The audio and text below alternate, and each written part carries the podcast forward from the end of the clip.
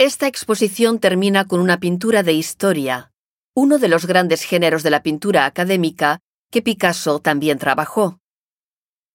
El pintor reinterpretó obras de grandes maestros con pinturas que evocan los conflictos del momento.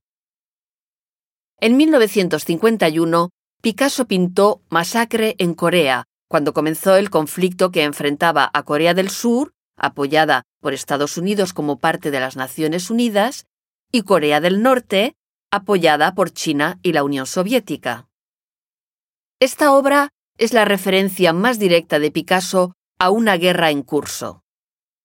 Para realizarla, retomó la composición de la obra de Goya el 3 de mayo, de la que Manet ya se había inspirado para realizar la ejecución de Maximiliano.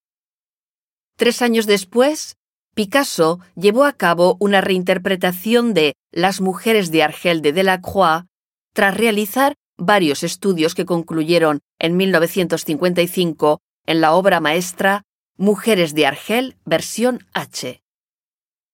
Estas obras se inscriben en el contexto de la guerra de Argelia que enfrentó el FLN, el Frente de Liberación Nacional que deseaba la independencia de Argelia, a Francia.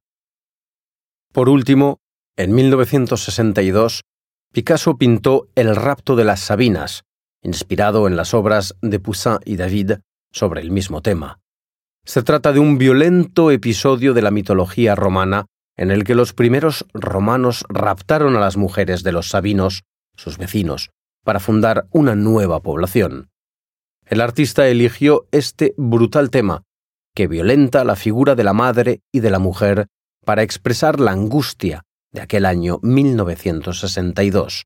En efecto, aquel año vio nacer la amenaza atómica con la crisis de los misiles cuando la Unión Soviética instaló en Cuba misiles nucleares que apuntaban a Estados Unidos. La pintura histórica y los acontecimientos históricos en curso se confunden, lo que inscribe a Picasso en la tradición pictórica clásica, en la línea de los grandes pintores de historia.